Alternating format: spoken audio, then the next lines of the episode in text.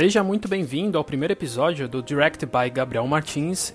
Eu sou o Gabriel e nesse episódio vamos falar muito sobre DC e Marvel, um conteúdo rápido para quem não tem tempo. Na DC, colocaram um microfone na frente do Zack Snyder e você já sabe o que acontece. Ele começa a falar várias ideias, várias e várias ideias. Praticamente cada entrevista que ele deu durante a semana ele foi aí cavucando e chegando em espaços, falando que quais são os planos que ele tinha para cada microsegundo do filme da Liga da Justiça que saiu. E ele disse, por exemplo, que, que ele planejava para os outros dois filmes da Liga da Justiça, completando sua trilogia. Para quem leu e viu quais eram os planos, você vê que não existe muito plano, né? Você vê que são várias ideias jogadas, algumas podiam colar, outras não. É, entre as ideias estavam, por exemplo, que o, no, no, segundo filme tudo se passaria no futuro e a, a, é, mostraria a Alequina sendo morta, o Robin sendo morto. Ele também comentou sobre é, a possibilidade de um personagem que aparece durante o filme fazer um, um outro filme sobre ele, eu não vou dizer aqui porque seria spoiler. E ele também disse que o final do filme seria diferente. No final do filme apareceria o Lanterna Verde. Para quem viu, sabe que no final aparece outro personagem, completamente gratuito, sem o menor sentido, mas aparece. Mas os executivos da DC, vendo o que estava acontecendo, logo se adiantaram e falaram: não, não, não, gente, acabou, essa visão do Zack Snyder foi uma coisa só e nunca mais vamos ter absolutamente nada relacionado a isso. Coincidentemente ou não, começou a sair várias outras notícias da DC durante a semana, coisa que não aconteceu há algum tempo.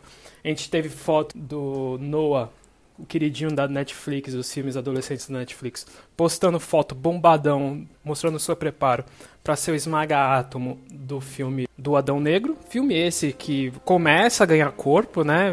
Não, não, não fazendo nenhum trocadilho, né? Mas começa a ganhar corpo. O, o The Rock postou uma foto do roteiro. Finalmente temos um roteiro, não temos mais só um protagonista. E por incrível que pareça, temos também um 007 para fazer o papel do Senhor Destino um personagem mega importante no, na DC, muito poderoso. Quem vai ficar por conta da atuação dele é o Pierce Brosnan, o 007 aí, na minha opinião, um dos melhores 007, por nenhum motivo específico, só porque eu gosto muito do, dos filmes dele. E também tem um dos melhores jogos de Nintendo 64.